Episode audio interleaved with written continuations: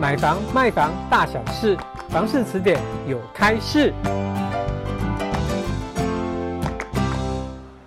我爸妈说，他们的房子就是我的房子，听起来很有道理。是真的吗？嗯、对呀、啊，家里就我一个孩子，不给我要给谁呢？等真的登记到你的名下再说吧。如果他们没有让你继承登记，哎，厝不是你的，你唔通还家收债哦。继承登记呢，就是当土地或者是建筑物的所有权或他项权利登记之后，发生了登记名义人死亡或者是其他的因素时，由继承人继承其权利，向地政事务所申办之移转登记哦。没错，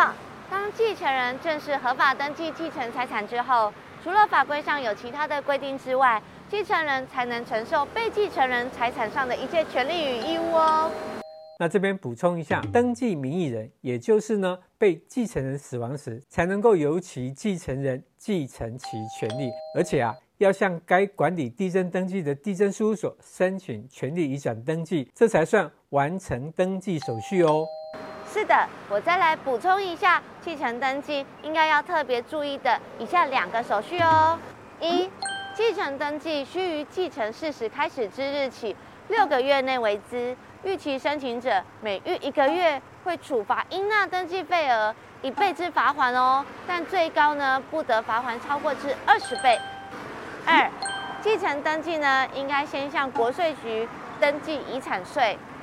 民众在办理继承登记需要准备哪些文件呢？以下有十点，大家要注意哦。第一点，土地登记申请书；第二点，户籍成本；第三点，继承系统表；第四点，继承权抛弃书或法院核准的备查文件；第五点，印鉴证明；第六点，遗产分割协议书的正副本；第七点，遗产税缴或者是免纳税证明或者是其他有关的证明文件；第八点呢，就是土地建物的所有权状跟他项权利的证明书；第九点呢，就是遗属；而第十点就是其他的相关证明资料哦。